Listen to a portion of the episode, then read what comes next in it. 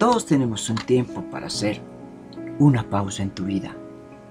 Pero dime, ¿estás encontrando a Dios? Cuando mi hija era pequeña, uno de sus juegos más preferidos, y a la fecha, eran las escondidas. Es ese juego donde uno cuenta hasta 20 y el otro tiene ese tiempo para esconderse. A la fecha, cada día después del trabajo llego a buscar a mi princesa. No importa qué tan cansado esté. Si ella está despierta, oigo su voz diciéndome, Papi, encuéntrame. Hoy en día ya se esconde mucho mejor. Ya no hace tanto ruido y me toma más tiempo encontrarla. Pero me acuerdo mucho cuando tenía dos años. Ella se escondía y era muy fácil porque ella se cubría con sus manitas la cara para que yo no la viera. En otras ocasiones se metía debajo de la mesa, pero su risa la delataba y me decía, aquí estoy, aquí estoy. Es tan especial escucharla reír. Y cuando la encontraba ella sonreía y me veía con sus dos ojitos bien abiertos. Dios sabe y se alegra cuando lo buscamos. Y es tan fácil encontrarlo que me resulta extraño encontrar a personas que no lo busquen. Y no me refiero a las personas que no conocen a Dios. Los que no conocen a Dios, pues es obvio que no lo busquen. Pero encontrar a personas que conociendo a Dios no quieren buscarlo. Y son personas que tienen muchos años en el reino, pero que han dejado de buscar al rey, olvidando los principios de su primer amor. En el libro de Jeremías, en el capítulo 29, en el versículo del 11 al 14 dice, Yo sé los planes que tengo para ustedes, planes para su bienestar y no para su mal, a fin de darles un futuro lleno de esperanza. Yo, el Señor, lo afirmo. Entonces ustedes me invocarán y vendrán a mí en oración y yo los escucharé. Me buscarán y me encontrarán, porque me buscarán de todo corazón. Y sí, yo dejaré que ustedes me encuentren y haré que cambie su suerte. Los sacaré de todas las naciones, de todos los lugares de donde los dispersé. Los reuniré y los haré que vuelvan a este lugar de donde los desterré. Yo, el Señor, lo afirmo. Desmenucemos esta escritura, pero antes vamos al contexto. Esta era una promesa de restauración. La realidad es que el exilio no era la parte final.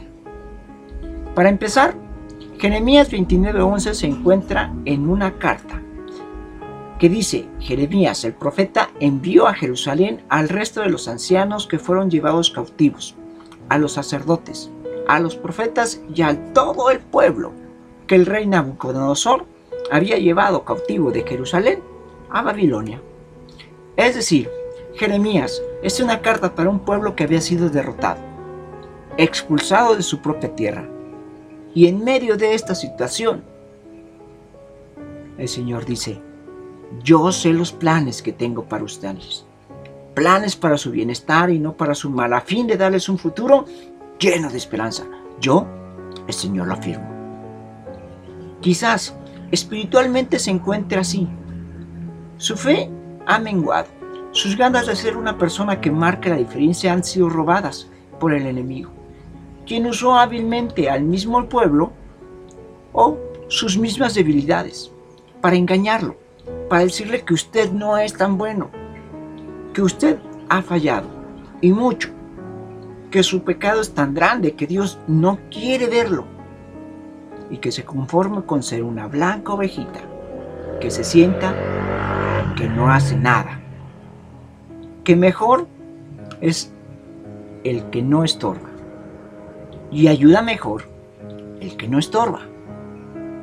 En medio de ese silencio, hoy Dios le dice Jeremías 29:11. En lo personal, después de 29 años de cristianismo, he fallado en muchas ocasiones. Dios me ha permitido dirigir todo lo que se me ha ocurrido. Y aún así, le he fallado. Tanto y tantas veces le he fallado. Y tan grave que he llegado a escuchar a ministros diciéndome después de una falla, no, tú no mereces que ninguna hija de mi Dios se fije en ti. ¿A dónde la llevarías si no eres capaz de tomar el reino en serio? Mejor vete al mundo. Allá nadie te va a decir nada. Simplemente aquí no encajas. Mejor vete. Ese día, después de esa plática, leí por primera vez Jeremías 29:11. Ahí, en medio de la frustración y de la desolación, le reté. Si es verdad que tienes planes, muéstramelos. Dios se encargó de escucharme. Y antes de enseñarme lo que significaba de Jeremías 29:11, me enseñó lo que significa 2 Timoteo 3, del versículo 16 al 17. En la versión Dios habla hoy dice, Toda escritura está inspirada por Dios y es útil para enseñar y reprender, para corregir y educar en una vida de rectitud, para que el hombre de Dios esté capacitado y completamente preparado para hacer toda clase de bien. Dios me preparó. Me llevó al Instituto Bíblico Logos, enseñándome la verdad de Jeremías 29:11. Ahí en el exilio, fuera de los reflectores, he aprendido mucho más que en los púlpitos. He sido enseñado corregido y restaurado. He aprendido a escuchar más la voz de Dios en la disciplina, a ser el aguador del equipo, a verlo con alegría. Me he gozado de ser el hombre que está atrás de los escenarios, el de bambalinas, el que sirve sin, sin ser visto. Me enseñó su plan, el plan de una vida de servicio para Él, no para los aplausos. Y entonces Dios me enseñó el valor del versículo 12 de Jeremías. Entonces, en Jeremías 12 dice, entonces ustedes me invocarán y vendrán a mí en oración y yo los escucharé.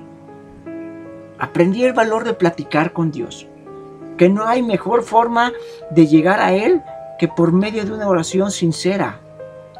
Y al hacerlo se cumplió el versículo 13, que dice, me buscarán y me encontrarán, porque me buscarán de todo corazón. Lo busqué, lo hallé, y valoré buscarlo de corazón, no solo porque me otorgara algo. El simple hecho de contarle a Dios tu día tomó un significado enorme en mi vida. De pronto me sorprendí contándole hasta el más mínimo detalle, el más insignificante detalle a Dios. Cuando nació mi hija Jade, y empecé a escuchar que ella me decía que la buscara.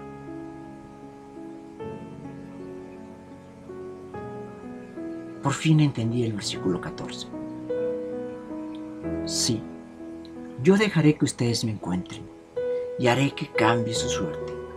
Los sacaré de todas las naciones, de todos los lugares por donde los dispersé. Reuniré y los haré que vuelvan a este lugar de donde los desterré. Yo, el Señor, lo afirmo. Después de casi 20 años volví a ver ese ministro que un día me dijo que ninguna hija de Dios se fijara en mí, que no sabría dónde la llevaría. Si yo no era capaz de tomar el reino en serio, lo mejor era que yo me fuera al mundo, que en el mundo nadie me iba a decir nada, que yo no encajaba en el reino de Dios por la falta de convicciones. Ese día lo saludé, según ya sin amargura, según yo transformado por Dios. Y sucedió algo que yo jamás le pedí a Dios. Sucedió algo que jamás le solicité a Dios, pero que Dios sabía que lo necesitaba. Él me dijo, estoy tan orgulloso y sorprendido de cómo has crecido y de cuánto Dios te ha bendecido. Mi Señor sanando heridas, restaurando mi corazón. En una herida que pensé que estaba cerrada, pero no. Dios lo sabía y restauró mi honor. Y en ese momento llegó mi princesa, mi pequeña chamaquita, y me dijo, papá, encuéntrame. Corrió hacia una columna y se reía. Y me decía, aquí estoy, aquí estoy, con su sonrisa. Y su sonrisa de ser encontrada por papá.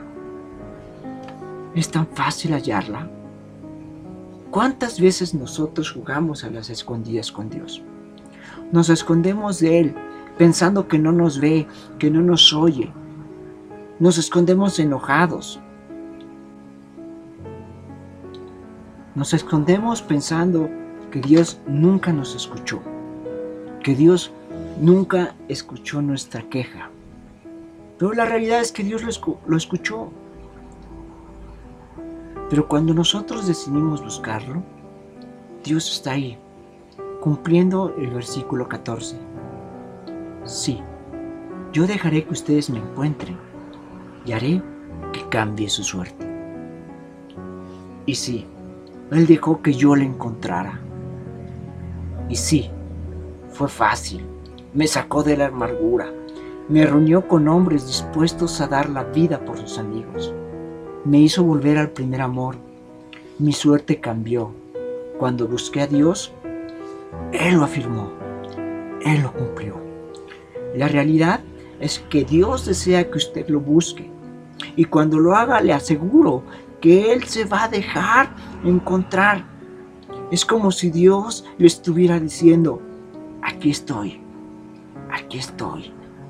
Ven y búscame porque yo dejaré que ustedes me encuentren y haré que su suerte cambie. Yo soy Carlos Estrella y esto fue una pausa en tu vida. Bendiciones.